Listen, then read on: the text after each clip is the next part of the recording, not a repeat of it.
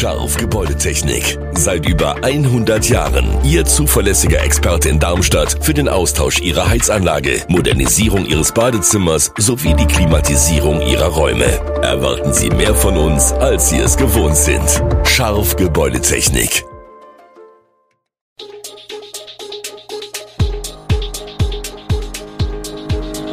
Gude, unser morgendliches News Update. Das Wichtigste aus Südhessen für Sie im Überblick.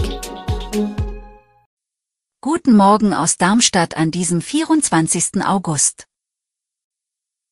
In Oberramstadt brechen die Gewerbesteuereinnahmen ein, die psychiatrische Versorgung in Südhessen steht vor dem Kollaps und steigende Zahlen durch neue Corona-Variante. Das und mehr hören Sie heute im Podcast. Oberramstadt steht vor finanziellen Herausforderungen. Die Stadt hat einen erheblichen Einbruch bei den Gewerbesteuereinnahmen verzeichnet und muss 4,2 Millionen Euro an Vorauszahlungen zurückzahlen.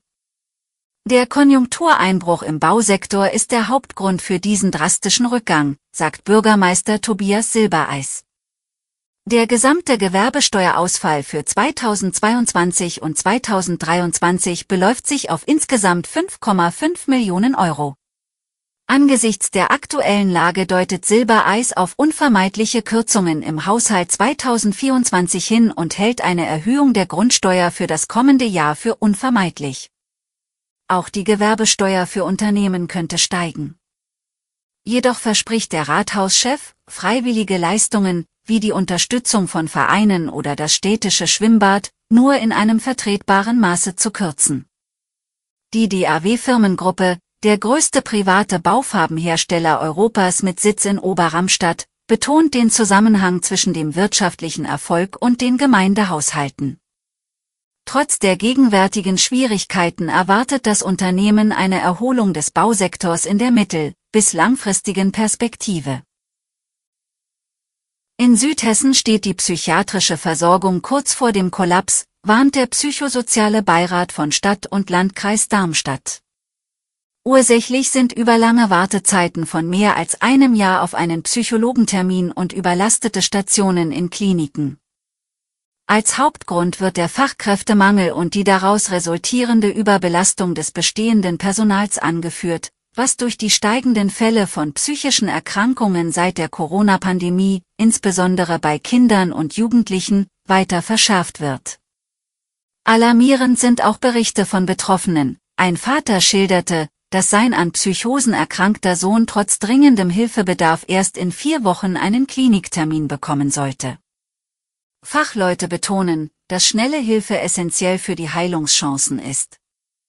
Der psychosoziale Beirat, zu dem Institutionen wie der Caritasverband Darmstadt und psychiatrische Kliniken gehören, fordert dringend ein Umdenken und appelliert an Politik und Gesundheitswesen, der prekären Situation entgegenzuwirken.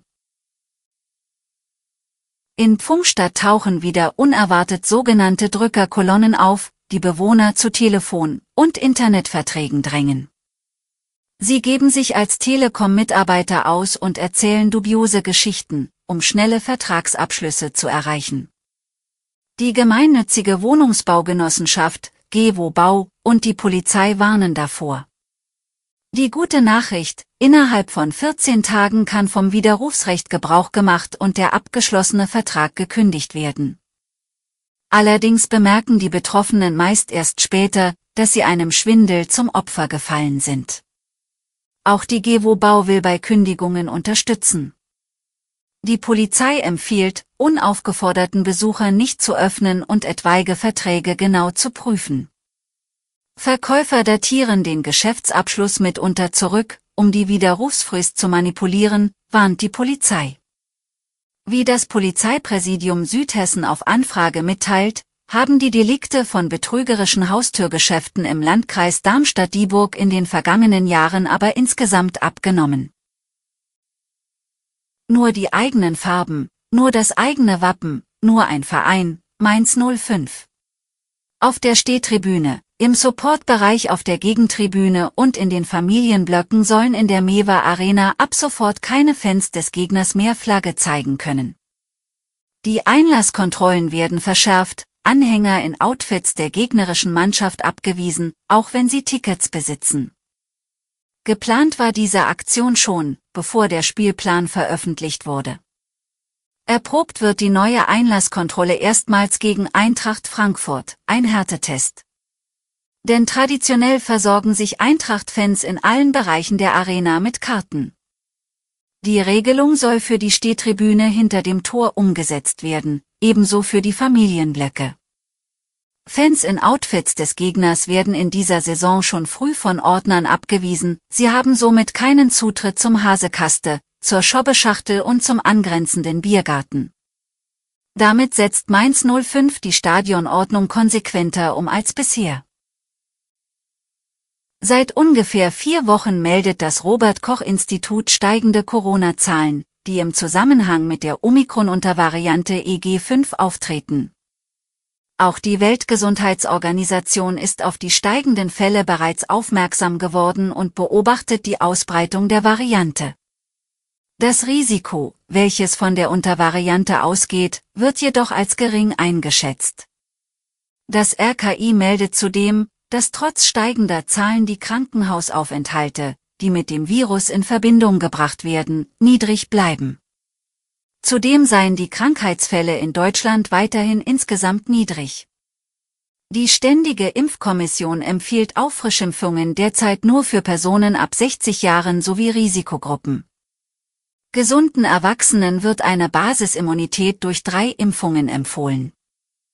Die Impfstoffhersteller BioNTech und Moderna arbeiten derzeit an einem angepassten Impfstoff, der voraussichtlich ab Herbst verfügbar sein wird.